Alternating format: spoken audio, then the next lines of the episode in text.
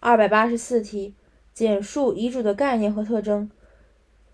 这道题用的背诵方法是前后逻辑的方法，它与遗赠的特征相呼应。首先，遗嘱的概念，遗嘱是指自然人生前按照法律规定处分自己的财产及安排有关事务，并于死并于死亡后发生法律效力的单方民事法律行为。定性是单方民事法律行为。概念的分类是：一是生前什么行为，二是死亡后发生法律效力。生前的行为是按照法律规定处分自己的财产及安排有关事务。特征第一点。单方民事法律行为，这是一个定性的问题。第二点，死后生效的民事法律行为，强调死亡后。第三点，亲自所为的民事法律行为，即不适用代理制度。